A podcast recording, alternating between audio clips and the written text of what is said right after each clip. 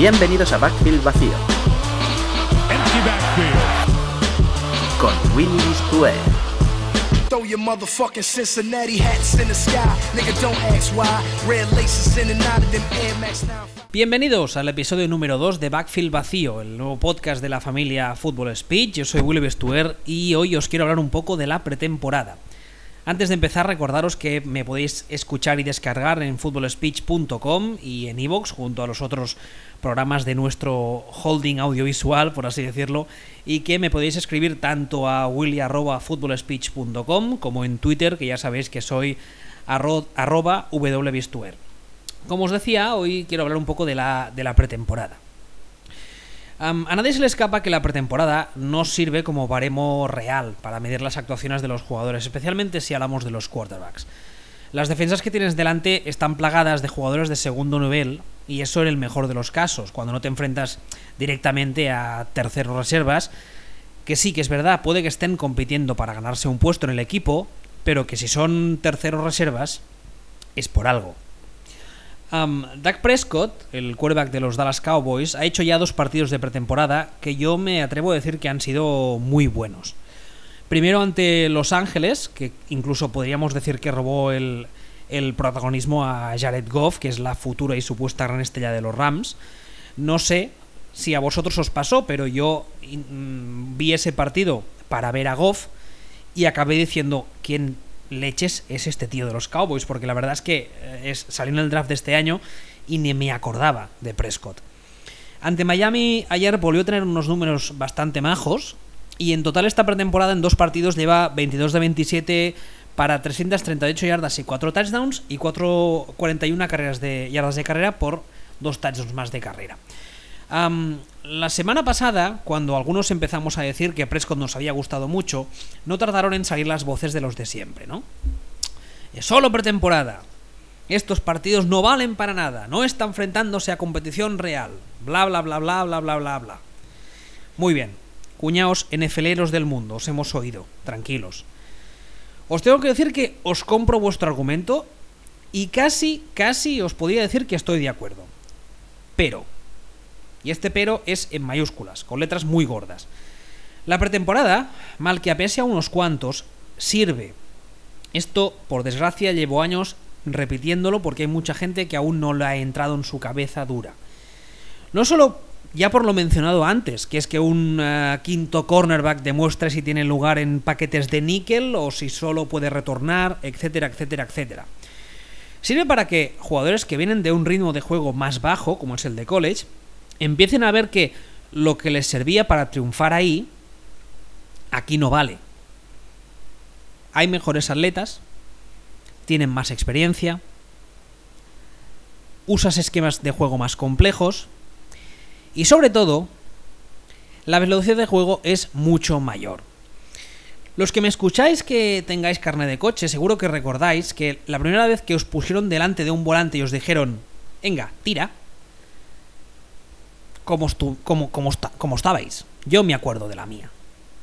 Yo lo suelo comparar muchas veces con la primera vez que practicas sexo. No sabes muy bien dónde tienes que tocar o dónde tienes que empujar, pero cuando te das cuenta la cosa tira para adelante y muchas veces no sabes muy bien cómo. Y, y la verdad es que yo, el recuerdo que tengo de mi primera práctica de conducir fue así. De repente me dije, hostias, se está moviendo y lo estoy llevando yo. Y no tenía mucha idea de qué estaba haciendo. Volviendo a la metáfora de, de la conducción, no os perdáis con el sexo, que sé que so- sois un poco marranos. Por mucho que ahora seáis avezados conductores, la primera vez seguro que os pasó como a mí, estabais nerviosos. No solo eso, sino que es muy probable que ni vosotros os pusierais el primer día a 120 km por hora, ni vuestro profesor de autoescuela el primer día os cogiera y os pusiera en una autopista de 5 carriles. Y esta metáfora es perfectamente válida para el NFL, porque al fin y al cabo estamos hablando de lo mismo. Un proceso de aprendizaje. Ahora mismo, 5 o 10 o 15 años después, o en algunos casos incluso más, de haberos sacaros el carnet, es como si me venís y me decís que esas clases, que esas horas de conducción lenta por calles y barrios tranquilos sin, ir a ninguna parte concreta, pero que os sirvieron para familiarizaros con el coche la conducción, me decís ahora que no sirvieron para nada. Que hubieras preferido meteros el primer día en esa autopista repleta de coches a 100 km por hora, porque eso hubiera sido conducción real y que os hubiese hecho mejores conductores. Con todos mis respetos, ambos sabemos que eso es una soplapollez, y si alguno lo defiende significa que... Bueno, 2 más 2 son 4. He de ser sincero, yo no esperaba este rendimiento de Dak Prescott tan pronto, del mismo modo que creo que me atrevo a decir que tampoco lo esperaban los Cowboys. Ya os he contado lo que me pasó. Yo eh, me bajé el partido para ver a Goff y de repente ni me acordaba de Prescott y dije, hostia, ¿y este tío quién es? Y empecé a buscar información y, acabé el partido con una opción, con una opinión muy positiva formada sobre él.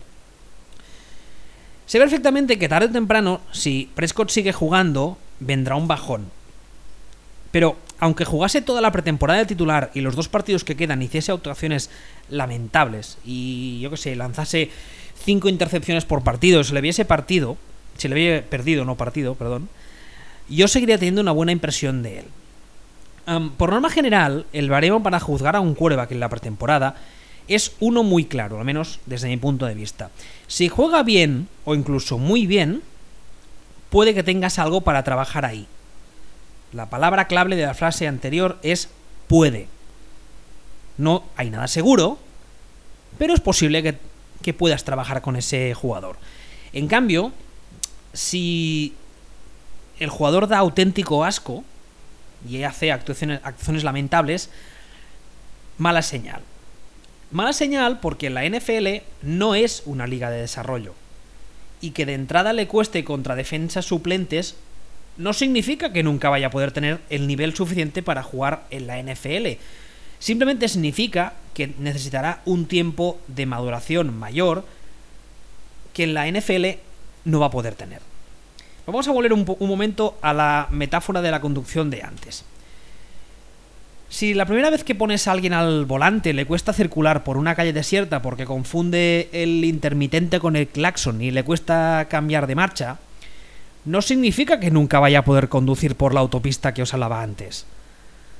Pero sí que, en vez de meterse, de meterse en ella en la cuarta clase, su profesor de autoescuela posiblemente decida que habrá que esperar hasta la octava clase.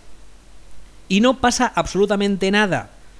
Pero en la NFL, el tiempo es posiblemente el mayor lujo que existe. En una competición con solo 16 partidos de temporada regular, no puedes permitirte tirar, entre comillas, muy gordas, 4 o 5 partidos para que tu quarterback novato coja el ritmo de la competición. Incluso en el caso de franquicias en reconstrucción, hemos visto cómo escenarios donde a priori no había ninguna prisa y que se dejaba todo el tiempo del mundo al novato para crecer, luego no era así. No era como se nos había vendido. Y a la semana 3 o 4, tras varios partidos malos, ya se empieza a cuestionar a ese jugador públicamente. Yo no tengo ninguna duda que estos Cowboys siguen siendo los Cowboys de Tony Romo. Con Tony Romo sano, para mí este equipo es capaz de aspirar directamente a la Super Bowl. Pero tras la lesión del año pasado quedaron claras dos cosas. Que este equipo necesita un suplente de garantías y que Tony Romo está más cerca del retiro de lo que muchos quieren creer. No sé si Dak Prescott es el quarterback franquicia que Dallas va a necesitar dentro de no mucho tiempo para reemplazar a Romo. Pero lo que sí sé es que tras verle estos dos partidos, a mí al menos el jugador me ha demostrado que tiene una base interesante sobre la que, trabajar. El cómo trabajarán esa base en Dallas y si va a seguir creciendo, eso ya no podemos saberlo, nadie. Pero decir que lo que ha hecho hasta ahora no vale porque solo es un partido de pretemporada, es reducirlo a una explicación muy simplista y que desde mi punto de vista es incorrecta. Veremos lo que hace en lo que queda de pretemporada. Yo espero que en Dallas no se vuelvan locos, porque si una franquicia es amiga de este tipo de, de, de saraos es Dallas. Y no empiecen a decir que si quizá hay que reemplazar a Romo o que quizá este es el último año de Romo. Yo creo que un Tony Romo bien protegido y con ayuda puede darle todavía a este equipo dos o tres años buenos. Y a Prescott no le vendrá mal esperar. Mm, no le vendrá mal esperar e incluso meterle a jugar algún partido de temporada regular, mm, segundas partes, si el partido ya va muy bien encaminado o al revés, o si el partido ya está completamente perdido, para que posiblemente se dé un hostiazo grande contra la realidad y se dé cuenta de que, bueno, de que esto ha sido pretemporada. Como os decía antes, me podéis escribir si os apetece en uh. También estoy en Twitter, wbistuer. Y nada, espero que os haya gustado este segundo episodio de uh, Backfield Vacío. Ha sido un poquito más corto que la semana anterior o que el episodio anterior. Espero vuestro feedback y que sigáis, disfrutando de la pretemporada con uh, la idea de que ya cada vez queda menos para la temporada regular y para ver a las uh, estrellas de verdad, entre comillas. Hasta pronto.